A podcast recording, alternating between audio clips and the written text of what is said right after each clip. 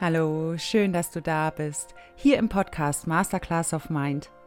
Dein Podcast im Namen der Liebe und rund um das Thema toxische Beziehung.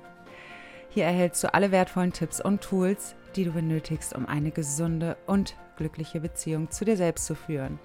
Mein Name ist Martina Barmesberger, dein Coach hier in diesem Podcast. Und es ist so schön, dass du wieder eingeschaltet hast, um dir diese Podcast-Folge anzuhören und heute bespreche ich mit dir unter anderem, welche Auswirkungen hat Narzissmus in deiner Kindheit? Welche Auswirkungen hat es auf deine Beziehungen? Welche Auswirkungen hat es letztendlich auf dein Leben? Welche Charakteristika beschreiben narzisstische Eltern? Und wie gehe ich jetzt als Erwachsene mit narzisstischen Eltern um? Darüber möchte ich mit dir ausführlich sprechen und ich möchte an dieser Stelle eine Warnung aussprechen. Denn ich wünsche mir für dich, dass du so viel Verantwortung übernimmst und diese Podcast-Folge wirklich nur anhörst, wenn du dich emotional imstande dazu fühlst, wenn du emotional stabil genug bist, um dir diese Podcast-Folge anzuhören. Mache oder höre dir diese Folge bitte nicht an vorm zu Bett gehen oder auch zum Einschlafen. Ja, weil diese Podcast-Folge. Ich habe auch noch keine Ahnung, wie sie am Ende sein wird. Ich habe keine Ahnung, wie ich in dieser Podcast-Folge auf dieses Thema reagieren werde, weil ich, ja, ich werde mit euch wirklich viele Aspekte meiner Kindheit teilen und ähm, ich habe es vorhin schon auf Instagram geteilt. Ähm, da sind mir auch schon Tränen runtergelaufen, weil es einfach so emotional ist und das macht auch etwas mit mir, mit meinem inneren System, wenn ich nochmal so tief und über einen langen Zeitraum, über ja vielleicht 40 Minuten, ich habe keine Ahnung, wie lange diese Folge am Ende wird, wenn ich da nochmal ganz tief eintauche. Ich erwähne es immer wieder, wenn wir zu sehr in unserer Vergangenheit sind mit unseren Gedanken, dann erschaffen wir in uns sehr schwermütige Gefühle.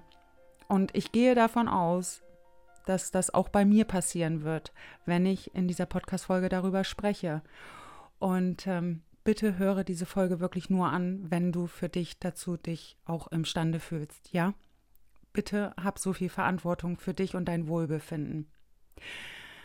Danke, dass du hier bist und ich würde sagen, wir legen jetzt los. Und Narzissmus und seine Auswirkungen auf Kinder, die sind wirklich verheerend. Das Band zwischen den Eltern und den Kindern ist wirklich eins der stärksten und bedeutungsvollsten in unserem Leben. Doch was passiert, wenn dieses Band von Narzissmus und die damit einhergehenden Muster überschattet wird? Was passiert da mit dir im Inneren? Welche Folgen hat es für dich und dein weiteres Leben? Narzissmus ist eben auch eine Persönlichkeitsstörung, die oft tiefgreifende Auswirkungen auf die Art und Weise hat, wie Eltern eben auch ihre Kinder erziehen und vor allem auch, wie diese Kinder dann für sich selbst ihre eigene kleine Welt wahrnehmen. Ja, und ich werde mit dir ganz viele Aspekte meiner Kindheit teilen. Ich habe das ja schon in meinem Buch getan. Ich weiß nicht, ob du es gelesen hast, Eiskalt. Und ähm, ja, ich werde mit dir einige Aspekte teilen, wie ich meine kleine Welt damals wahrgenommen habe, was ich für Gefühle in mir hatte, wie sich das Ganze für mich angefühlt hat, dass beide Elternteile narzisstisch waren.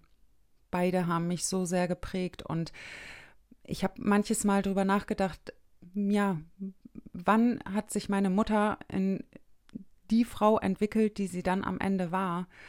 Weil als ich ganz klein war, war meine Mutter noch nicht so. Sie war noch nicht so narzisstisch. Das hat sich erst im Laufe der Zeit so entwickelt, durch die Beziehung, die sie eben auch mit meinem Vater geführt hat. Und wir nehmen ja auch oftmals die Verhaltensweisen des Narzissten an, wenn wir lange Zeit mit ihnen verbringen. Und ja, ich vermute, bei meiner Mutter ist das eben auch so passiert. Und in dieser Podcast-Folge möchte ich mich jetzt gar nicht so wirklich auf die Definition oder Diagnose des Narzissmus konzentrieren, sondern auf diejenigen, die am meisten darunter leiden. Die Kinder narzisstischer Eltern. Kinder, die in einem Umfeld aufgewachsen sind, in dem narzisstisch, äh, narzisstische Eltern eben die Hauptrolle spielen, stehen eben auch oft vor einzigartigen Herausforderungen und Belastungen. Ihre Erfahrungen können sich einfach so sehr auf die psychische Gesundheit, ihr Selbstwertgefühl, ihre zwischenmenschlichen Beziehungen und auf ihren gesamten Lebensweg auswirken.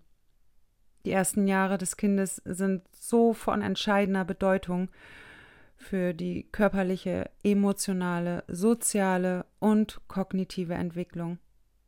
Und werden diese Grundbedürfnisse eines Kindes nicht ausreichend gestillt, dann kann dies wirklich schwerwiegende und langfristige Auswirkungen haben. Und ich habe es so für mich erlebt. Ich meine, schon als ich geboren wurde, ist ja schon das schlimmste Trauma entstanden. Ich bin abgegeben worden, sofort nach der Geburt, für mehrere Tage, weil ich ein Mädchen geworden bin. Und das muss man sich wirklich mal reinziehen. Weil ich ein Mädchen geworden bin, bin ich sofort abgelehnt worden. Und meine Mutter hat mir auch ohne Zögern irgendwann im Teenageralter gesagt, ich fand dich einfach nur hässlich. Ich wollte kein Mädchen, ich habe mir so sehr einen Jungen gewünscht und da haben sich dann erstmal die Krankenschwestern um dich gekümmert. Ich wollte dich einfach gar nicht haben. Wenn ich nicht so funktioniert habe, wie es sich meine Eltern gewünscht haben, dann hatte das schwerwiegende Konsequenzen für mich. Wenn ich mal irgendwie äh, aufsässig war, wenn ich mich mal gegen irgendwas aufgelehnt habe, dann hatte das wirklich schwerwiegende Konsequenzen in Form von körperlicher Gewalt, von Abwertung, von Demütigung. Und meine Eltern haben dann auch Silent Treatment durchgeführt, Liebesentzug durchgeführt. Und ich weiß noch heute, wie ich als kleines Mädchen hinterhergerannt bin. Ich bin meiner Mutter hinterhergerannt, nur damit sie wieder mit mir spricht. Und wenn ich heute erwachsene Personen höre, die so mit ihren Kindern umgehen, da passiert etwas in mir. Das kann ich wirklich sagen, weil in dem Moment kann ich nicht wirklich viel Verständnis dafür aufbringen, ähm, dass narzisstische Eltern ja ebenfalls für sich Traumata erlebt haben. Weil in dem Moment sehe ich nur den aktuellen Schaden, der diesem Kind zugefügt wird. Und zwar das Kind, was in dem Moment emotionalen und psychischen Missbrauch erfährt.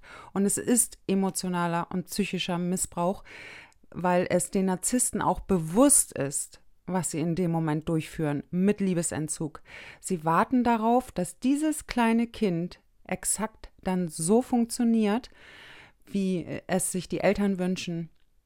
Und das hat nichts mehr mit Liebe zu tun. Das ist Missbrauch. Und meine Eltern waren zum Beispiel auch sehr unberechenbar. Ich konnte mich auf nichts einstellen. Mal waren sie sehr liebevoll zugewandt und im nächsten Moment habe ich dann auch schon wieder eine hängen gehabt. Und nicht nur, nicht nur, also dieses nur mache ich wirklich in Gänsefüßchen. Ähm, keine Ahnung, vielleicht mal welche auf die Finger oder sowas. Und das meine ich jetzt nicht irgendwie, dass das geschmälert ist, um Gottes Willen, ja, das ist auch schon Gewalt.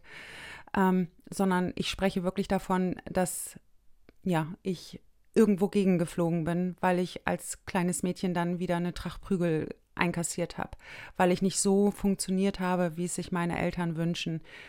Ich bin weggesperrt worden, ich bin allein gelassen worden, so lange, bis ich dann wieder angekrochen bin und mich für Dinge entschuldigt habe, die ich niemals getan habe. Ich war ein kleines Mädchen. Und trotz alledem hatte jegliche wie sage ich mal, Selbstbestimmtheit, die ich ja trotz alledem versucht habe durchzuführen. Ich habe ja versucht, auch autark zu sein. Ja, ich habe versucht, als kleines Mädchen auch mal meinen Willen durchzusetzen. Das hatte massive Konsequenzen meine Eltern haben mir mal eine Situation erzählt und sie haben das so sehr belächelt, was ich null nachvollziehen kann, wie man so etwas belächeln kann. Und da merkst du einfach, da spürst du noch mal mehr, dass Narzissten wirklich null Empathie in sich tragen. Null, also wirklich 0,0. Ich war wohl drei Jahre alt und meine Mutter hat mich vom Kindergarten abgeholt und irgendwie war ich wohl bockig, so hat sie mir erzählt. Und habe mir wohl da irgendwie die Klamotten ausgezogen. Ich fand die Jacke doof, ich habe die ausgezogen, also etwas. Und dann hat sie mir erzählt, dass mein Vater mir wohl schon aufgelauert hat, irgendwo im Gebüsch. Und dann kam er nur rausgesprungen und dann könnt ihr euch vorstellen, was passiert ist. Da habe ich rechts und links richtig eine hängen gehabt. Und das hat meine Mutter voller Stolz erzählt. Ich weiß nicht, warum man so etwas voller Stolz erzählt. Ich würde mich um Grund und Boden schämen, wenn ich das mit meinen Kindern gemacht hätte. Ja, das wäre etwas, was ich mir wahrscheinlich gar nicht verzeihen könnte, wenn ich so etwas durchgeführt hätte. Meine Eltern haben mir das mit einer völligen Selbstverständlichkeit erzählt. Das hast du einfach verdient in dem Moment. So haben sie es mir erzählt. Und dadurch, dass meine eigenen Eltern, sage ich mal, beruflich ähm, ja jetzt nicht die große Karriereleiter hinaufgeklettert sind, haben sie den Druck ja auf mich ausgeübt. Ich musste gute Zensuren schreiben, ich musste immer gut sein in der Schule und wehe dem, es war mal irgendwie schlechter als eine 2, dann wurde ich gleich sanktioniert. Ich habe Abwertungen erhalten, ich wurde verglichen mit anderen, die dann vielleicht eine 1 geschrieben haben in der Schule und das hat enorm den Druck in mir ausgelöst, noch besser zu sein, noch mehr zu tun. Ich hatte dann auch schon den Drang nach Perfektionismus. Ich muss das alles gut machen, weil dann, dann bekomme ich Anerkennung, dann bekomme ich Liebe. Und dieser Drang nach Perfektionismus, den hatte ich ja auch noch in meinem Erwachsenen-Dasein. Den konnte ich erst mit, ja, also mit der Zeit ablegen. Ja, aber der hat sich in meiner Kindheit entwickelt, weil ich unbedingt das Gefühl in mir wollte, ich bin jetzt wertvoll, ich bin jetzt gut genug und ich strenge mich noch mehr an. Und ihr könnt mir glauben, ich habe mich so sehr angestrengt in meiner Kindheit. Ich bin selber schon zusammengebrochen, wenn ich dann mal eine 2 Plus geschrieben habe. Für mich gab, kam nur in Frage, Klassenbeste zu sein. Das war mein Ziel, weil ich wusste, meine Mutter erwartet das von mir. Sie erwartet von mir, dass ich Klassenbeste bin. Und wehe dem, ich mache nur den zweiten Platz dann wusste ich, ich werde wieder Ablehnung erfahren, Abwertung erfahren und wahrscheinlich wird das Ganze wieder eine Tragweite haben, die für mich einfach super schmerzhaft wird. Das wusste ich als kleines Kind. Ich, ich habe das für mich wahrgenommen. Meine Eltern haben einen wahnsinnigen Druck auf mich ausgeübt. Ich kann mich noch an eine Situation erinnern, die war so schmerzhaft für mich und die habe ich immer wieder vor Augen. Also die kann ich sofort aufrufen. Ich weiß noch, wie ich mit fünf Jahren in die Hose gemacht habe, was einfach auch passieren kann als fünfjähriges Mädchen, wenn du da einfach so völlig unbefangen spielst und so in deinen Gedanken bist. Und ich habe in die Hose gemacht und das hatte wirklich schwerwiegende Konsequenzen für mich. Ich weiß noch, wie meine Mutter mich wirklich fast schon auf die Toilette geschmissen hat und mich beschimpft hat ohne Ende. Sie hat mich so fertig gemacht in dem Moment und ich weiß noch, wie ich geweint habe und wie ich gebettelt habe, dass das aufhört. Und sie hat einfach weitergemacht. Also in dem Moment, wo ich quasi meiner Mutter zur Last gefallen bin, hatte das schwerwiegende Konsequenzen.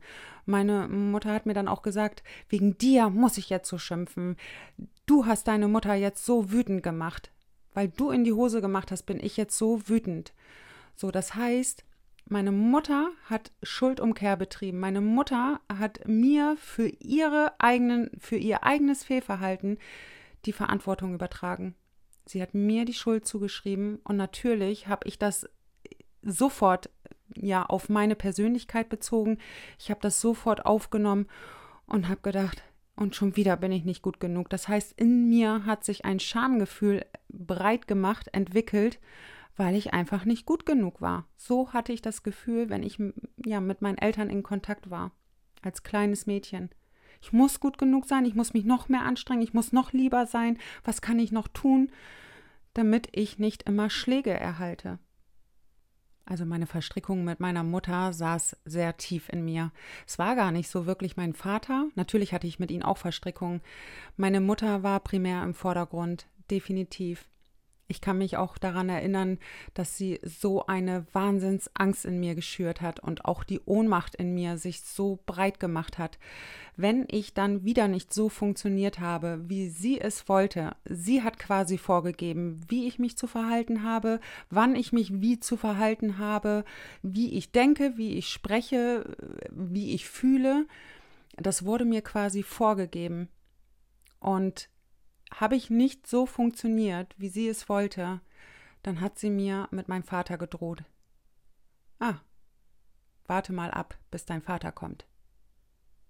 Nur alleine dieser Satz, der hat in mir Todesängste ausgelöst, weil ich wusste ganz genau, sobald der Schloss äh, oder der Schlüssel ins Schloss fällt, ich weiß sofort, was passiert. Ich wusste es. Ja, ich habe Todesängste entwickelt. Als kleines Mädchen, wir sprechen wirklich von so einem kleinen Zwerg, vielleicht gerade einen Meter groß. Ja, von so einem kleinen Zwerg sprechen wir. Und ich weiß noch, wie oft ich mich unter meinen Schreibtisch versteckt habe, wenn sich meine Eltern gestritten haben oder wenn ich wieder irgendetwas nicht so getan habe, wie es sich meine Eltern gewünscht haben. Die haben mich angeschrien, die haben mich fertig gemacht und ich habe mich unter dem Schreibtisch in mein Kinderzimmer versteckt. Und ich weiß noch, dass unter diesem Schreibtisch kein Teppich war. Es war so ein kalter Boden. Und wenn ich ein Kleidchen anhatte, das war wahnsinnig kalt. Und ich habe mich unter diesem Schreibtisch versteckt. Und ich weiß noch, hinter diesem Schreibtisch, da war so eine kleine, ich, ich weiß gar nicht, wie ich das nennen soll, so eine Einkerbung, da konnte ich mich mit meinem Kopf verstecken. Und den Kopf habe ich immer dahinter versteckt, weil ich dann das Gefühl hatte, jetzt sieht mich keiner mehr. Als kleines Mädchen denkst du das. Und da habe ich gesessen so lange, bis ich nichts mehr gehört habe, bis alles ruhig war bei uns zu Hause. Und dann habe ich mich allmählich wieder vorgetraut. Und es gibt Bilder von mir aus irgendwelchen Klassenfahrten oder von irgendwelchen Klassenfahrten. Ich bin mit meinem Oberkörper komplett nach vorne gebeugt. Sobald irgendeine Autoritätsperson hinter mir stand, ähm, habe ich komplett die ja, die, die, wie, wie nenne ich es denn mal, so eine Bückhaltung eingenommen. Ja, ich habe mich total zusammengekrümmt. Es war mir unangenehm. Ich hatte Angst. Und so bin ich durchs Leben gelaufen. Und ich weiß noch, wie mein Vater mich auch dafür abgewertet hat. Er hat immer gesagt, du läufst so rum wie so ein Pinguin. Ja, und ich hatte einfach nur wahnsinnige Angst. Deshalb bin ich so rumgelaufen, wie ich rumgelaufen bin. Ich war nie sicher zu Hause. Ich wusste nicht, was mich als nächstes erwartet. Selbst wenn ich mir die Bettdecke Decke über Kopf gezogen habe, weil ich eine Wahnsinnsangst in mir getragen habe, ja, hatte auch das wieder in irgendeiner Konse also hatte auch das wieder Konsequenzen. Natürlich wurde die Bettdecke einfach nur weggerissen und dann, ja, habe ich dementsprechend ähm, körperliche Übergriffe erfahren. Meine Mutter hat so sehr das Vertrauen damals in mir zerstört durch Vorgehensweisen, wo ich ihr einfach vertraut habe, wo ich ihr wirklich blind vertraut habe als kleines Mädchen. Und ähm, dann sind Dinge vorgefallen, wo ich einfach zutiefst erschüttert war danach. Ja, das baut nochmal so viel Mitgefühl für die kleine Martina auf, ja, weil ich verstehe einfach das ganze Konstrukt dahinter, was mir damals in meiner Kindheit passiert ist, dass ich das quasi in meinen toxischen Beziehungen als Wiederholung erlebt habe. Eltern mit narzisstischen Tendenzen weisen eben ganz bestimmte Charakteristika und auch Verhaltensweisen auf. Und diese unterscheiden sich einfach von gesunden Erziehungsmethoden. Narzisstische Eltern glauben oft, dass sie über andere Menschen stehen und besonders wichtig sind. Und das demonstrieren sie ja wirklich in jedem Moment. Sie geben dir als Kind immer wieder das Gefühl, hey, du hast hier überhaupt nichts zu sagen, du funktionierst jetzt gefälligst so, wie ich das will. Nur damit es mir am Ende gut geht. Also du als Kind interessierst mich überhaupt nicht. So werden sie dir gegenüberstehen. Narzisstische Eltern ja, sind einfach herablassend anderen gegenüber und vor allem auch ihren eigenen Kindern gegenüber. Das heißt, du als Kind leidest enorm darunter. Sie sind so stark auf sich selbst konzentriert und neigen eben dazu, die Bedürfnisse und die Gefühle ihrer Kinder zu übersehen und abzuwerten. Und vielleicht kannst du dich auch an deine Kindheit erinnern, was ist passiert bei dir, wenn du dich mal verletzt hast, wenn du einfach geweint hast, wenn dir das Knie äh, ja wehgetan hat, weil du hingeflogen bist, die Haut war abgeschürft und du hast einfach nur bitterlich geweint, weil es so schlimm war für dich. Es ist, es tut ja auch weh. So, wie haben deine Eltern darauf reagiert? Meine Mutter hat mich dafür abgewertet. Sie hat mich angeschrien. Hör auf, so hier rumzuschreien. Jetzt stell dich mal nicht so an. So schlimm ist das doch gar nicht. Das passiert jeden Mal und jetzt hör mal hier wieder auf rumzuheulen. Also in dem Moment hatte ich auch wieder das Gefühl, es ist egal, was ich mache. Ich, ich darf noch nicht mal weinen. Ich weine jetzt lieber nicht mehr, weil sonst habe ich gleich wieder eine hängen. Ja, so war das damals bei mir. Egal, wie sehr ich gelitten habe, meine Mutter hat mich nicht emotional aufgefangen. Sie hat mich nicht in den Arm genommen und hat gesagt, Schatz, ja, gleich ist wieder gut. Ich puste mal gleich ist wieder gut. Ich habe das nicht erlebt. Im Gegenteil, ich habe rechts und links eine hängen gehabt, wenn ich geschrien habe, ähm, damit ich leise bin. Also solche Dinge sind passiert. Und ich weiß auch noch, wie allein ich mich gefühlt habe, wie einsam ich mich gefühlt habe. Ich kannte das Gefühl von bedingungsloser Liebe nicht. Ich habe das so niemals erfahren. Und damals habe ich schon so einen großen Drang in, zur Natur gehabt. In der Natur habe ich mich irgendwie zu Hause gefühlt. Das habe ich heute noch. Wenn es mir heute nicht gut geht, gehe ich auch in die Natur. Und ähm, ich habe damals schon einen Drang äh, gehabt, ja, mich mit Tieren zu verbinden. Und ich kann mich noch an Situationen erinnern, da war ich bei meiner Oma zu Besuch und auch da bin ich ja nicht geliebt worden. Also ich kenne das wirklich gar nicht und ich übertreibe jetzt auch nicht oder so, sondern ich kenne es einfach nicht, geliebt zu werden, in den Arm genommen zu werden, über den Kopf, ja, einfach, dass man mir über den Kopf streichelt und mir sagt, ich hab dich lieb. Ich kenne das einfach nicht. Und jedes Mal, wenn wir dann zu meiner Oma gefahren sind, ich weiß es noch, habe ich mich irgendwie auf die Stufen vor ihrer Haustür gesetzt und da liefen dann draußen Katzen umher. Und die Katzen sind dann zu mir gekommen und das hat mich damals schon so sehr berührt. Und mit diesen kleinen Kätzchen habe ich mich dann verbunden gefühlt und äh, habe mit ihnen Gespräche geführt. Du hast mich lieb, oder? Du hast mich lieb. Ich weiß das noch, wie oft ich das zu diesen Katzen gesagt habe. Du hast mich lieb, du bist so süß. Und dann habe ich mit den Katzen gesprochen. Da habe ich mich irgendwie, ja, das war irgendwie Liebe, die ich in dem Moment dann spüren konnte. Oder wenn ich dann zu Hause wieder irgendwelche schlimmen Dinge erlebt habe, dann bin ich raus auf den Spielplatz. Da gab es so ein Holzhäuschen. Ich habe das schon mal in einer Podcast-Folge erwähnt.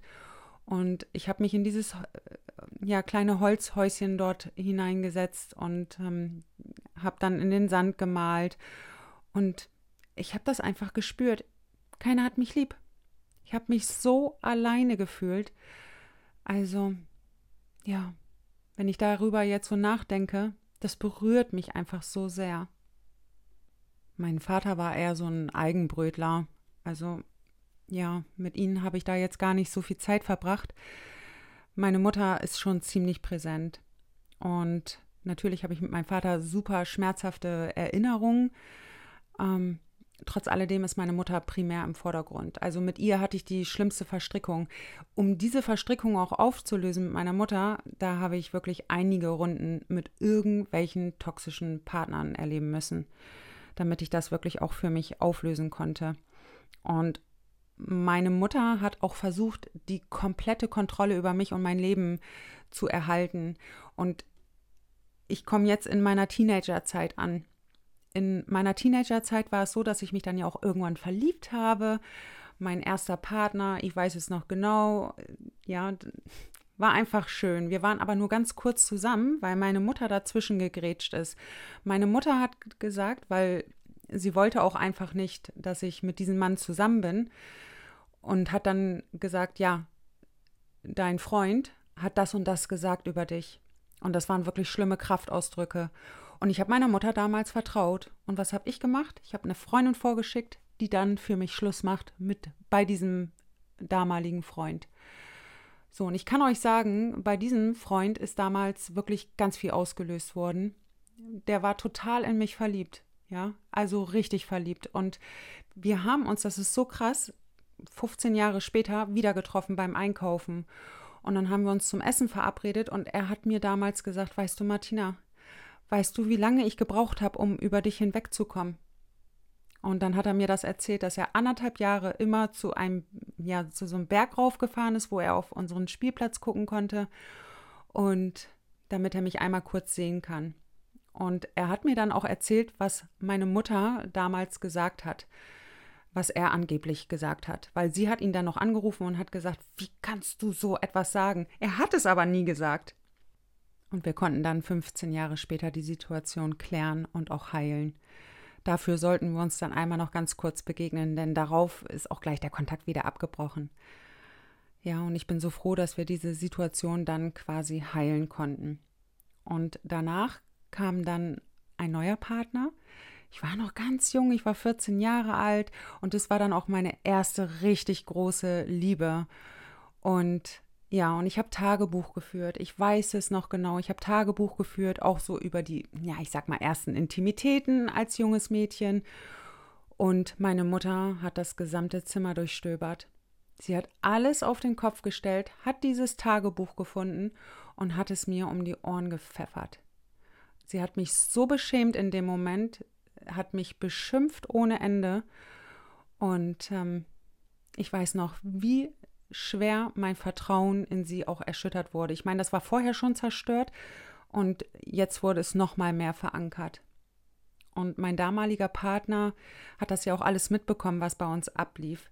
Ich meine, er war selber auch noch so jung, ja, und trotz alledem, er hat wirklich alles gegeben, damit ich irgendwie schöne Momente hatte. Er hat das wirklich toll gemacht und ähm, ja, so zog sich meine Jugend hin. Ich habe so viel psychischen Missbrauch dort erlebt. Also es war einfach nur grausam.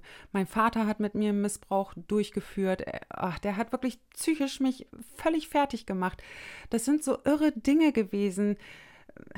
Wirklich irre Dinge, wo ich sage, was geht da im Kopf eines Narzissten vor? Also, was geht da vor? Ja, also ich kann es einfach nicht nachvollziehen. Das geht in mein in meinen Verstand einfach nicht rein. Ich, ich kann nicht so weit ums Eck denken, wie Narzissten denken. Das, das kriege ich einfach nie hin.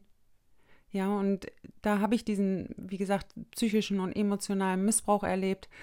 Auch mit meiner Mutter intensiv weiter. Und irgendwann ist es dann komplett eskaliert zwischen meinem Vater und mir. Ich kann mich noch genau erinnern, denn wie alt war ich da? 18 Jahre. Das war auch dann der Höhepunkt, sage ich mal, ähm, meines Elternhauses, dass ich durch eine Glastür geflogen bin. Ich habe heute noch die Narben am linken Oberschenkel. Ich bin durchgeflogen durch die Glastür. Ich musste in ein Krankenhaus eingeliefert werden. Und mein damaliger Partner, ich bin einfach nur unfassbar dankbar. Er war da, er konnte das Ganze in dem Moment nicht stoppen. Er konnte das Ganze nur stoppen, indem er meinen Vater ausnockt wenn ihr versteht, was ich meine. Er hat ihn wirklich in dem Moment ausgenockt. Er musste ausholen, weil mein Vater ja den Telefonstecker immer wieder rausgezogen hat aus der Box, aus der Box. Wir hatten ja damals so ein normales Telefon noch. Da gab es ja noch keine Handys. Und ähm, ja, und dann ist das völlig eskaliert. Ich lag blutüberströmt auf dem Boden und ähm, mein damaliger Partner wollte dann immer wieder den Notarzt rufen. Mein Vater hat den Stecker rausgezogen, bis mein Partner dann komplett durchgedreht ist und mein Vater ausgenockt hat.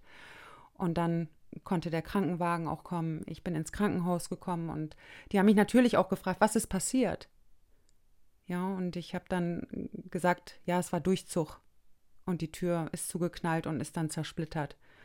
Und ich weiß noch, die Ärzte haben dann auch zu mir gesagt, Mädchen, das kannst du sonst wen erzählen wollen wir Anzeige erstatten.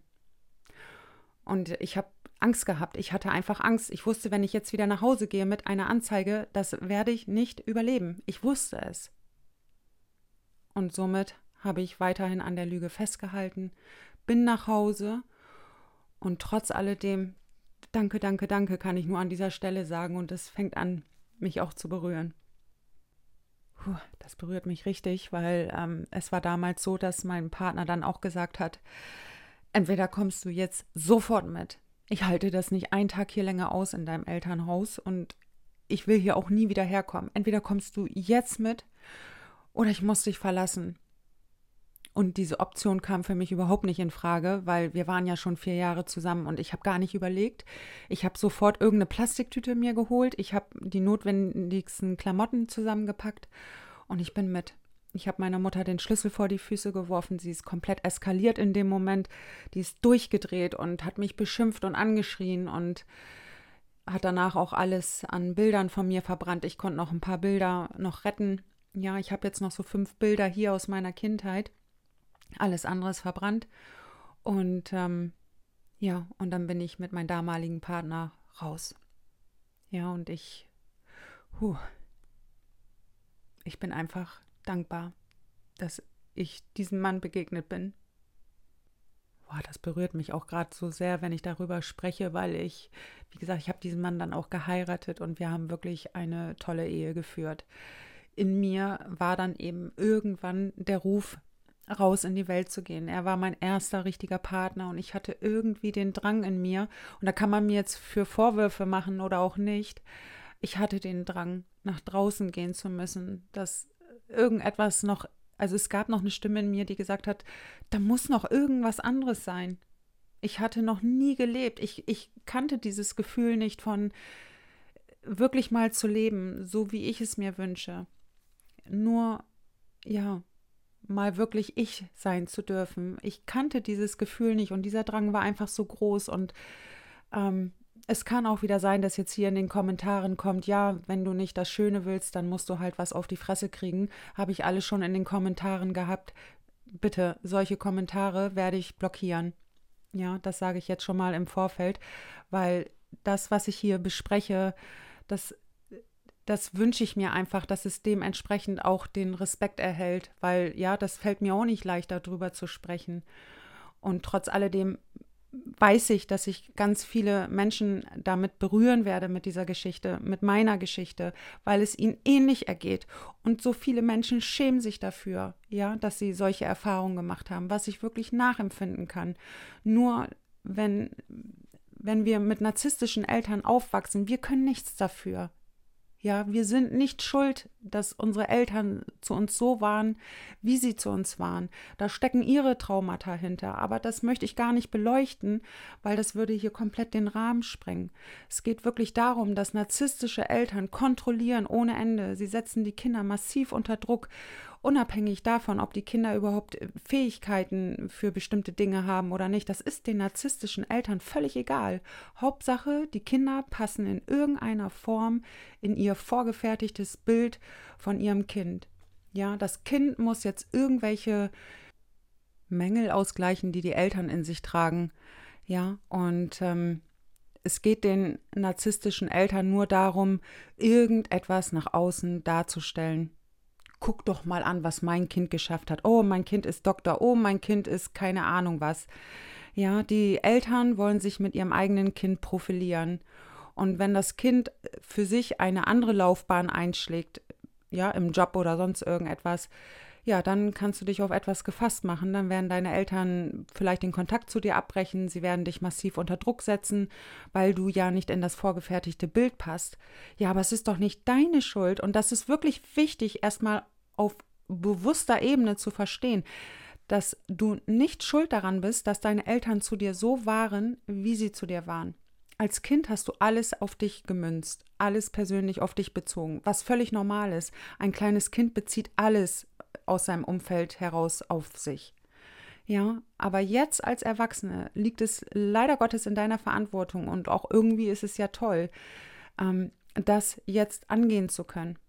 Ja, und das möchte ich dir einfach mitgeben. Narzisstische Eltern sind dazu prädestiniert, die komplette Kontrolle über ihr Umfeld zu erhalten.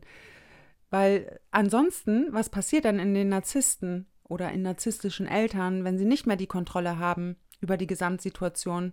Da kommt Panik innerlich auf, ja, weil sie auf einmal nicht mehr alles vorhersehen können. Sie können die Situation nicht kontrollieren so, und dann wird es wieder in irgendeiner Form Sanktionen geben, es wird wieder Abwertung geben, es wird wieder emotionale Erpressung stattfinden, Liebesentzug und, und, und. Das hört ja nicht auf. Nur damit du am Ende wieder so funktionierst, damit es den narzisstischen Eltern gut geht. Und genau da darf jetzt ein Riegel vorgeschoben werden. Also alles, was du in deiner Kindheit mit deinen Eltern erlebt hast, hat dich ja geprägt und deine Prägungen werden sich auf dein gesamtes Leben auswirken. Das bedeutet, es hat Auswirkungen auf deinen Job, es hat Auswirkungen auf deine Liebesbeziehung, auf deine Freundschaften, auf jegliche zwischenmenschliche Beziehung haben deine Prägungen Auswirkungen auf genau diese Aspekte. So und Kinder, die psychischen und körperlichen Missbrauch erlebt haben, die entwickeln in der Regel einfach ein niedriges Selbstwertgefühl. Auch auf die eigenen Beziehungsmuster wirken sich diese Erfahrungen, die du jetzt in deiner Kindheit gemacht hast, negativ aus. Als Erwachsene fühlen sich diese Kinder dann eben auch oft zu narzisstischen Liebespartnern hingezogen. Ja, also wenn du dir jetzt irgendwann mal die Frage gestellt hast, warum erlebe ich denn immer nur narzisstische Partner? Warum, äh, ja, ziehe ich die immer wieder an? Es ist wichtig, dass du in dein Unterbewusstsein reinguckst, weil da ist alles abgespeichert. Aus deiner Kindheit, alles, was dir dort widerfahren ist, der Schmerz, die Freude, alles ist in deinem Unterbewusstsein abgespeichert. Und wir glauben ja immer, wenn wir dann sagen, hm, ich bin bereit für eine Partnerschaft, das findet auf bewusster Ebene statt. Und dein Unterbewusstsein, da ist ja so viel abgespeichert, das macht ja schon fast dein gesamtes Sein aus. Da ist alles abgespeichert. Und wenn da super schmerzhafte Dinge abgespeichert sind in deinem Unterbewusstsein, wird das magnetisch Partner im Außen anziehen. Und deshalb haben wir leider Gottes auch nicht einfach nur so Pech, wenn wir uns auf narzisstische Partner einlassen. Wir haben nicht einfach nur so Pech. Oftmals resultiert es eben aus unseren schmerzhaften Erfahrungen aus der Kindheit heraus. Und deshalb ist es wichtig, auch die Kindheit zu beleuchten. Du musst nicht in jeden einzelnen, in jede einzelne Schmerzsituation wieder rein. Um Gottes Willen, das würde ich auch selbst gar nicht aushalten. Ja, es geht nur darum, die schmerzhaften Emotionen, die in uns sind, negative Glaubenssätze. Es ist wichtig, dort hinzuschauen. Wenn dieses nicht in irgendeiner Form mehr und mehr transformiert wird, werden wir exakt dieselben Liebesbeziehungen wiederführen, die wir schon von unseren Eltern quasi als Beziehung vorgelebt bekommen haben und die einfach auch auf unser inneres System passen, matchen. Bedeutet, wenn du jetzt das Gefühl hast, ja, ich bin nicht liebenswert, ich bin nicht gut genug, ich bin immer schuld, ich bin ohnmächtig, ich werde nicht gesehen und, und, und, wirst du Partner im Außen anziehen, die dir exakt genau das spiegeln. Das heißt, sie werden sich so verhalten, dass deine Glaubenssätze wieder bestätigt werden. Deshalb spreche ich immer wieder davon. Also es nützt einfach überhaupt nichts, ständig nur auf den Narzissten zu schauen. Ja, fürs Verständnis super. Erstmal, sage ich mal, das Ganze zu verstehen, okay, deswegen führe ich toxische Beziehungen. Ja, aber dann müssen wir irgendwann auf uns selbst schauen. Und das ist wirklich der schmerzhafteste Teil der, des Heilungsweges. Emotional missbrauchte Kinder haben auch selbst, ja, als erwachsene Person immer noch Probleme damit, eigene Entscheidungen für sich zu treffen. Das heißt, wahrscheinlich werden 12 Milliarden Freunde mit einbezogen, wenn es um irgendeine Entscheidung geht. Kannst du mir bitte deine Meinung sagen? Kannst du mir bitte deine Meinung sagen? Kannst du mir sagen, wie ich mich entscheiden soll? Wir sind dann oftmals nicht selbst in der Lage, Entscheidungen zu treffen. Ausnahmen gibt es natürlich immer. Ja, das möchte ich auch nochmal erwähnen. So, und es kann dann einfach passieren, dass wir von einer toxischen Beziehung in die nächste wandern, weil wir einfach noch die schmerzhaften Themen aus der Vergangenheit in uns tragen. Und zusätzlich aus der Kindheit resultierend können sich im Erwachsenenalter emotionale Herausforderungen wie Depression, Angstzustände oder eben auch eine posttraumatische Belastungsstörung zeigen. Ebenfalls sind toxische Beziehungen nach diesen Kindheitserfahrungen keine Seltenheit. Das, was ich auch immer wieder erwähne. Hast du schon für dich eine sehr toxische Kindheit erlebt? Hast du es in der Kindheit erlebt, dass deine Eltern grenzüberschreitend waren? Hast du Gewalt erlebt, emotional oder auch körperlich? Hast du Missbrauch erlebt? Und wenn da nicht hingeschaut wird und nicht hingeschaut wurde, dann werden exakt diese Verletzungen dazu führen, dass wir solche Partner immerzu in unser Leben ziehen. Ja, und du bist jetzt nicht selbst schuld. Also bitte zieh dir den Schuh dafür nicht an.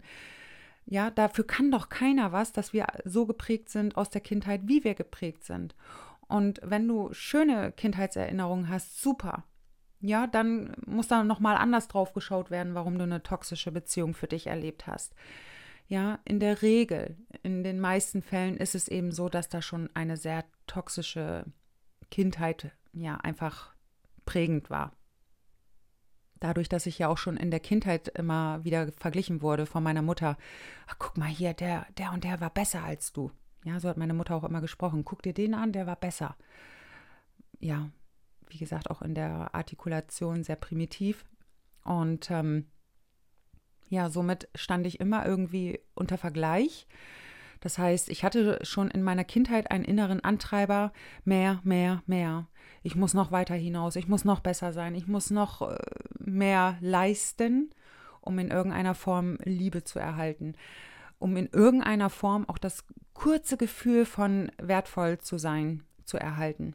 So, und was ist daraus passiert? Aus genau diesen Kindheitserfahrungen. Ich kann euch genau sagen, was passiert ist. Ich bin als erwachsene Frau zu einem Ziele-Junkie geworden. Ich habe wirklich alle Ziele erreicht in meinem Leben, die ich mir fest vorgenommen habe. Ähm, ich habe mich von einer, damals waren es noch, ich glaube, 420 oder 450 Euro Kraft ähm, ganz hoch entwickelt bis in die Führungsposition. Ich habe alles für mich angestrebt, was ich anstreben wollte. Ich habe alles erreicht, was ich erreichen wollte. Ähm, auch in meinem Business jetzt, das, was ich mir vorgenommen habe, habe ich jedes Mal umgesetzt. Ich habe mir vorgenommen, ich möchte Gewicht abnehmen letztes Jahr. Ich habe es geschafft. Mein Buch, ja, all solche Dinge. Und ich will jetzt gar nicht dafür Lob erhalten. Darum geht es nicht, sondern ich war ein Ziele-Junkie. Und ich kann dir auch genau sagen, warum ich das alles durchgeführt habe. Ich finde es geil, dass das alles in meinem Leben ist, dass ich das alles gemacht habe. Ja, aber oftmals das Buch jetzt nicht und auch nicht ähm, mein Online-Kurs, aber viele Dinge habe ich aus der Motivation heraus gemacht, wenn ich das mache, dann. Also die berühmten Wenn-Dann-Sätze. Wenn ich das bestimmte Ziel erreiche, dann bin ich wertvoll. Wenn ich das bestimmte Ziel für mich angehe, dann werde ich von außen die Anerkennung bekommen. Dass dahinter immer noch die kleine Martina stand, die sich so sehr die Aufmerksamkeit ihrer Eltern gewünscht hat. Ich sage euch genau, wann ich dahinter gekommen bin. Letztes Jahr im Sommer, nachdem ich dann meine Gewichtsreduktion geschafft habe, hatte ich nämlich keine Ziele mehr. Ich hatte nicht ein einziges Ziel mehr. Mein Business lief super, es lief alles super. Und ich hatte kein Ziel mehr. So, und das musst du erstmal aushalten, wenn du auf einmal dich nicht mehr über irgendein Ziel definieren kannst. Und was ist dann mit mir passiert? Ich bin über einen kurzen Zeitraum in so einen depressivartigen Zustand gefallen. Ich wusste nicht mehr, wer ich bin. Ich hatte keine Ahnung mehr auf einmal, was da in mir passiert. So, und dann habe ich mich komplett nochmal neu aufgestellt und ich bin in meine Weiblichkeit gekommen. Ich habe nochmal ganz neue Dinge an mir entdeckt. Und heute kann ich sagen, jo, ich finde mein Leben toll. Und das sollte alles genau so sein ja, dass ich da letztes Jahr auch nochmal den Tieffall für mich hatte. Im Nachhinein kann ich sagen, ja, es war alles super, weil ich dann nochmal mehr in mein Mama-Thema gegangen bin. Die komplette Mama-Auflösung ist dieses Jahr erfolgt. Ich habe da wirklich einige Jahre dran rumgekaut. Ich habe nochmal Umwege für mich gebraucht. Ich habe nochmal den einen oder anderen, ja, Narzissten in mein Leben gehabt. Also ja, bis 2017 habe ich da ja wirklich viele narzisstische Partner gehabt. Und ja, natürlich hatte das etwas mit mir zu tun. Aber nicht, weil ich selbst schuld bin, sondern weil da in mir Programme abliefen, die resultierend aus meiner Kindheit waren. So. Und das war mir bis 2017, ja, ich wusste schon einiges darüber, aber es war mir noch nicht in dieser Intensität klar. So, und ab 2017 bin ich ja so richtig radikal in meinen Prozess rein. Ich habe nicht einen Tag ausgelassen, wo ich nicht irgendwie irgendwas beleuchtet habe. Jetzt kommt richtig Ruhe rein in mein Leben, weil ich die Verstrickung mit meinem Dad aufgelöst habe und mit meinem, ja, mit meinem gesamten Umfeld, was ich um mich hatte als Kind. Da bin ich in die Verstrickung reingegangen. Da ist meine Oma sogar bei gewesen. Meine, also meine Oma habe ich selbst beleuchtet. Ja, da gab es auch Verstrickungen. Meine Tanten, meine Geschwister. Ach mein Gott, ich hatte wirklich mit allen irgendwie Verstrickungen, weil ich es von keiner Seite aus erfahren habe, wie es ist, bedingungslos geliebt zu werden. So, und vielleicht bist du auch so ein Ziele-Junkie. Vielleicht definierst du dich über deinen Job und ähm, ja, hast das Gefühl, du musst ganz viel erreichen, du musst noch mehr, noch mehr, noch mehr, noch mehr. Das Streben nach mehr resultiert oftmals aus einem Mangel heraus. So, und es kann sein, und da darfst du wirklich für dich ganz ehrlich hineinspüren, dass du auf unbewusster Ebene immer noch nach der Anerkennung von Mama und Papa strebst. Da darfst du dich aber selbst hinterfragen. Ja, das kann ich dir nicht sagen. Ähm, es könnte aber sein, wenn du so einen inneren Antreiber hast, einfach nicht zur Ruhe kommst, da stecken oft noch, ja, alte Kindheitserfahrungen hinter, Überzeugungen, irgendwelche Strategien, die es vermeiden, sage ich mal, schmerzhafte Emotionen zu fühlen. Das Gefühl der Wertlosigkeit oder versagt zu haben oder whatever. Ja, da darfst du wirklich für dich hineinspüren. Ich hatte den inneren Antreiber, weil ich einfach das Gefühl hatte, wenn ich nicht in irgendeiner Form in Dauerschleife beschäftigt bin, dann bin ich nicht wertvoll. Das war bei mir mein, mein Struggle die ganze Zeit. Und das habe ich vor drei Jahren aufgelöst, quasi nur noch on fire zu sein. Und letztes Jahr, wie gesagt, dann komplett, indem ich auch die Definition über meine Ziele losgelassen habe. Ja, und das ist echt ein Befreiungsschlag gewesen. Und ähm, ja, und wie gehst du jetzt heute als Erwachsene mit narzisstischen Eltern um? Der Umgang mit narzisstischen Eltern, das kann wirklich eine absolut große Herausforderung sein. Es gibt Strategien, die dir helfen können, dass du die Beziehung zu deinen Eltern bewältigst und gleichzeitig eben auch deine eigene emotionale Gesundheit schützt. Ja, bitte, und das ist wirklich so essentiell wichtig, bitte werde dir darüber bewusst, dass du nicht mehr das kleine Mädchen bist und heute als erwachsene Frau, da musst du nichts mehr aushalten. Ja, du musst nicht mehr irgendwelche bestimmten Situationen aussitzen, aushalten oder etwas tun, nur damit sich andere ja gut fühlen. Ja, du darfst erstmal wirklich bei dir selbst schauen, tut mir das gerade gut und du darfst dich endlich selbst wichtig nehmen. Wenn du dich selbst nicht wichtig nimmst, wird es keiner tun. Ja, die Verantwortung, die trägst du für dich und dein Wohlbefinden. Und was auch noch ganz wichtig ist, reflektier immer wieder deine eigenen Gefühle und auch deine Reaktion auf das, Verhal auf das Verhalten deiner Eltern. Versuche wirklich auch für dich ähm, deine eigenen Muster und Trigger zu erkennen. Ja, die du zum Beispiel auch in Interaktion mit deinen Eltern wahrnimmst. Ja, und das ist wirklich wichtig, dass du schaust, okay, was triggert mich hier und welche Reaktion habe ich da drauf und welche Gefühle löst das Ganze in mir aus. Es gibt so einen Merkspruch, den habe ich damals für mich aufgenommen. Alles, was dich länger als 30 Sekunden nervt, ist ein ungelöstes Thema in dir. Ansonsten wird es dich nämlich gar nicht so lange beschäftigen. Es wird dich einfach gar nicht emotional berühren. Wenn es nicht dein eigenes Thema wäre, wenn so eine Trigger-Situation ist und es wäre nicht dein Thema, würdest du nicht darauf reagieren. In dem Moment, wo du emotional in irgendeiner Form einen, einen Schmerz erlebst, Wut oder was auch immer, ist dein Thema. Und dann kann ich dir nur empfehlen, schau nach innen, was genau triggert mich jetzt hier so ist es vielleicht eine Erinnerung, die ich noch aus meiner Kindheit in mir trage? War meine Mutter so? War mein Vater so? Zum Beispiel, ich habe das damals erlebt, ne, die emotional nicht verfügbaren Männer. Ich habe mir irgendwann die Frage gestellt, warum nervt mich das so, dass die nicht emotional verfügbar sind? Sie nehmen sich keine Zeit für mich. Sie geben mir das Gefühl, dass ich nicht gut genug bin, dass ich nicht wertvoll genug bin. Aha, und woher kenne ich das Ganze? Ja, Mama und Papa. So, und so konnte das dann mehr und mehr auch in die Auflösung gehen. Und es ist wirklich wichtig, dass du darauf achtest, auf dein emotionales Wohlbefinden und deine Eltern auch wirklich nur besuchst, wenn du dich dazu imstande fühlst und nicht, weil deine Eltern irgendwelche Erwartungen an dich haben oder dich vielleicht emotional erpressen. Ja, du besuchst mich nie, ich bin immer so allein und du kannst dich ruhig mal viel öfter um deine Mutter kümmern ja, wie kannst du nur und was auch immer. Ich habe keine Ahnung, was äh, ältere Herrschaften da so von sich geben, ähm, wenn sie da emotionale Erpressung in dieser Form durchführen. Ja, weil alles, was du tust, tu es bitte wirklich für dich, damit es dir jetzt gut geht, weil du darfst endlich auf dich selbst schauen und auf dein Wohlbefinden gucken. Ja, du musst nicht hier äh, ständig rund um die Uhr für irgendjemanden verfügbar sein. Nicht für deinen Partner, du musst für niemanden rund um die Uhr verfügbar, verfügbar sein. Außer für deine Kinder, wenn sie einfach noch zu klein sind. Ja, da brauchen sie äh, nonstop deine Aufmerksamkeit. Ja, aber wenn die jetzt auch schon erwachsen sind, dann darfst du wirklich mal bei dir, guck auf dich. Geht's dir gut, geht's dein Umfeld gut? Das ist wirklich so. Lass dich wirklich von niemandem unter Druck setzen oder wie gesagt auch emotional erpressen. Narzisstische Eltern, die sind da wirklich großartig drin, Schuldgefühle in einem auszulösen. Ja, also wenn du solche Gespräche zum Beispiel am Telefon hast, lebst du auch noch?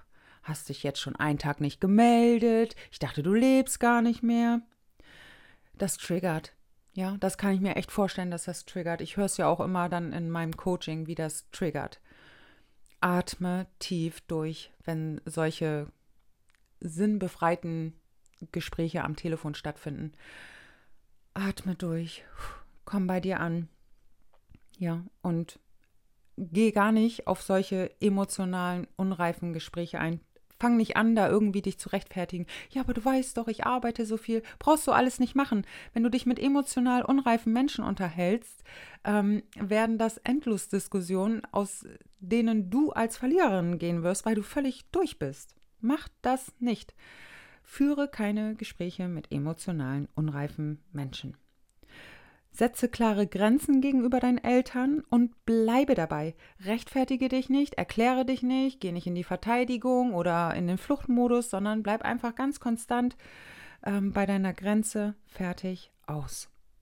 Ja, und wenn du für dich spürst, dass dich bestimmte Themen einfach massiv triggern, nerven oder sonst irgendetwas, du darfst da wirklich einen Riegel vorschieben. Du bist alleine dafür verantwortlich, welche Informationen du dir tagtäglich zufügst. Niemand anderes ist dafür verantwortlich, außer du selbst. Ja, und wenn jetzt Gespräche mit deinen Eltern dir nicht gut tun, wenn das nur über Krankheiten geht oder sonst irgendetwas, dann kannst du da einen Riegel vorschieben. Mach dir wirklich immer wieder bewusst, dass du eine selbstbestimmte Frau bist und nicht mehr das kleine Mädchen. Und jetzt kommt noch ein ganz entscheidender Punkt. Wenn du dich dazu entscheidest, den Kontakt zu deinen Eltern einzustellen, weil es dir einfach nicht gut tut. Weil in der Vergangenheit zu viel passiert ist. Emotionaler Missbrauch, sexueller Missbrauch, körperliche Gewalt, was auch immer. Und du fühlst für dich, ich möchte keinen Kontakt mehr halten. Es tut mir einfach nicht gut. Ich möchte dir an dieser Stelle sagen, du darfst das. Du alleine entscheidest, wer in deinem Umfeld ist. Und ich möchte dir da auch Mut machen, dass das Ganze auch wirklich gut für dich ausgehen kann ich habe auch keinen Kontakt mehr zu meinen Eltern. Ich habe zu niemandem mehr aus meiner Familie Kontakt. Zu niemandem. Nicht zu Oma, Opa. Ich weiß gar nicht, ob da überhaupt noch jemand von lebt. Ich habe keine Ahnung. Ich habe zu niemandem mehr Kontakt. Nicht zu meinen Geschwistern, nicht zu meinen Eltern, Onkel, Tante. Nein, zu niemandem. Keine Cousins, keine Cousinen, zu niemandem mehr. Ich habe zu allen den Kontakt abgebrochen, weil es mir zu toxisch war. Und ich habe gemerkt, es tut mir nicht gut. Vor ein Jahr, paar Jahren hatte ich dann mal den Gedanken, hm, nehme ich zu meiner Mama wieder Kontakt auf. Das war, ich glaube, vor drei Jahren. Und heute kann ich sagen, nein. Ich habe mit meinen Eltern Frieden geschlossen. Ich habe ihnen für das, was sie mir angetan haben, vergeben. Das war ein sehr langer Prozess, ein sehr knackiger Prozess. Und ich habe damit meinen inneren Frieden geschlossen. Ich merke das ja auch einfach, dass die Verstrickung meiner Mama nicht mehr da ist.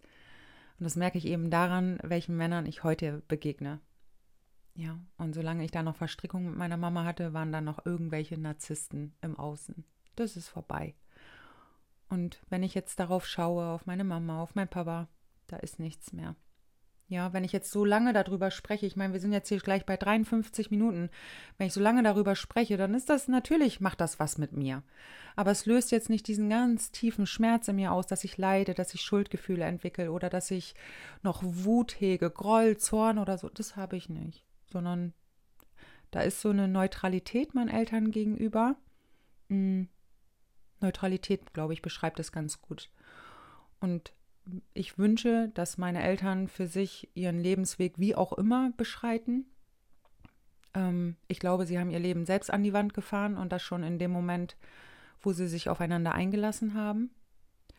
Aber das müssen sie für sich klären. Dafür bin ich nicht verantwortlich und ich halte dafür auch nicht mehr meinen Kopf hin. Das heißt, ich gehe nicht in die Höhle des Löwen. Ich konfrontiere mich nicht erneut mit meinen Eltern. Denn was mir mittlerweile ganz wichtig ist, dass ich mein inneres Kind schütze. Ich habe dieses Commitment meiner kleinen Martina gegenüber ausgesprochen. Ich habe gesagt, ich lasse dich nicht mehr allein. Ich schicke dich nicht mehr in Situationen, die dich retraumatisieren. Ich schicke dich nicht mehr in Situationen, wo du das Gefühl hast, unerwünscht zu sein, nicht geliebt zu sein, ähm, wo du einfach unsicher bist. Ich schicke dich da nicht mehr rein. Du bist in mir sicher und das verspreche ich dir. Und dafür gehe ich tagtäglich los. Gerade habe ich mir noch so gedacht, vielleicht werde ich auch noch mal irgendwann eine Podcast-Folge dazu aufnehmen, wie ich meinen Eltern vergeben habe. Und ich meine, ihr habt einen Bruchteil meiner Geschichte erfahren. Viele Dinge kann ich einfach im Außen nicht erwähnen, weil sie so schlimm waren, so sadistisch. Ich kann es wirklich so einfach mal betiteln, so sadistisch, dass ich die Verantwortung auch dafür übernehme, das nicht öffentlich in irgendeiner Form zu erwähnen. Das ist tief in mir. Ich weiß gar nicht, ob das überhaupt irgendjemand weiß aus meinem Umfeld. Das ist etwas, was tief in mir ist. Das sind Erfahrungen, die ich für mich aufgearbeitet habe, die aber einfach wirklich auch ganz privat bleiben. Das, was ich mit euch teile, das ist etwas, ähm, wo ich auch wirklich hinterstehe und sage, ja, das kann raus. Da stehe ich auf jeden Fall hinter. Nur da, diese eher sadistischen Anteile, die bleiben hier, weil ich einfach auch die Verantwortung hier für andere Menschen trage. Das ist einfach so. Ja. Also, du siehst, alles das, was dir mal passiert ist in der Kindheit mit deinen narzisstischen Eltern, wird sich höchstwahrscheinlich im Erwachsenen-Dasein wiederholen. Das heißt, du hast Strategien in deiner Kindheit entwickelt, die sich jetzt in deinem Erwachsenen-Dasein zeigen. Innerhalb deiner Beziehung, innerhalb deiner Freundschaften und auch im Job wird sich das immer wieder zeigen. Also ich war im Job, wie gesagt, so eine richtige Maschine. Ich war sehr beliebt, weil ich alles an mich gerissen habe. Ich habe alles erledigt nach bestem Wissen und Gewissen, weil ich ja damals auch den Drang nach Perfektionismus hatte. Ich war bei den Chefs sehr gerne angesehen, denn sie konnten sich zu 150 Prozent auf mich verlassen. Den Drang nach Perfektionismus habe ich abgelegt. Ja, das hat mich echt so gestresst und letztendlich auch in Burnout geführt und hat mich auch nicht zu dem Gefühl gebracht, ich bin gut genug. Im Gegenteil, es hat mich einfach gestresst, weil ich niemals zum Ende gekommen bin. Ja, und das habe ich alles losgelassen. Und wenn du jetzt für dich eine toxische Beziehung erlebt hast, reflektiere bitte für dich, welchen Elternteil deine toxische Beziehung vielleicht auch widerspiegeln könnte. Siehst du eher die Mama darin? Siehst du eher den Papa darin? Was löst dieser Partner in dir aus? Woher kennst du dieses Gefühl? Und es geht darum, dass du dieses kleine Mädchen in dir hältst, dass du das Gefühl zulässt, dass du das Gefühl bewusst durchfühlst, ganz bewusst und neue Handlungsweisen durchführst, damit du neue Resultate erhältst. Denn wenn du jetzt weiterhin das tust, was du schon in deiner Kindheit getan hast, in deiner Jugend und auch in den ersten Liebesbeziehungen vielleicht, wirst du immer wieder exakt dieselben Ergebnisse erfahren. Ja, und wir können jetzt auf die narzisstischen Eltern schimpfen ohne Ende. Wir können auf sie fluchen, wir können Groll und Zorn ohne Ende auf sie haben. An unserem inneren Zustand wird das nichts verändern. Hier gilt es auch mal, sich zu sagen, ja, es ist okay, dass ich das jetzt gerade empfinde meinen Eltern gegenüber. Und wie möchte ich da jetzt zukünftig mit umgehen? Mit diesen Worten schließe ich diese Podcast-Folge und ich hoffe, ja, du konntest dir das eine oder andere mitnehmen. Und ich möchte an dieser Stelle erwähnen, weil ich das so oft im Außen lese, eine toxische Beziehung kann niemals vollständig verarbeitet werden. Das stimmt einfach nicht. Da widerspreche ich, denn ich sehe ja oder ich spüre, ich erlebe es jeden Tag in mir, wie ich mich fühle in Bezug auf meine Ex-Partner und in Bezug auf meine Eltern. Und ich könnte gar nicht hier jeden Tag in meiner Insta-Story oder wo auch immer darüber sprechen, wenn es mich so sehr noch innerlich verletzen würde. Würde ja bedeuten, dass ich selbst irgendwie ziemlich sadistisch bin und mir selbst jeden Tag wehtue. Und das tue ich nicht. Ja, bedeutet, da findet Heilung statt und es ist möglich, die Vergangenheit loszulassen. Es ist ein knackiger Prozess, es ist eine lange Reise und ich kann dir nur jeden Tag den Mut mitgeben, Step by Step. Ja. Ich danke dir, dass wir jetzt hier eine Stunde miteinander verbracht haben, dass du bis zum Ende dran geblieben bist und ähm, schreib mir gern etwas in die Kommentare. Ja, Gedanken, Erkenntnisse, was auch immer. Ich danke dir für deine Zeit. Ich freue mich auf die nächste Podcast-Folge mit dir und drück dich im Herzen. Deine Martina.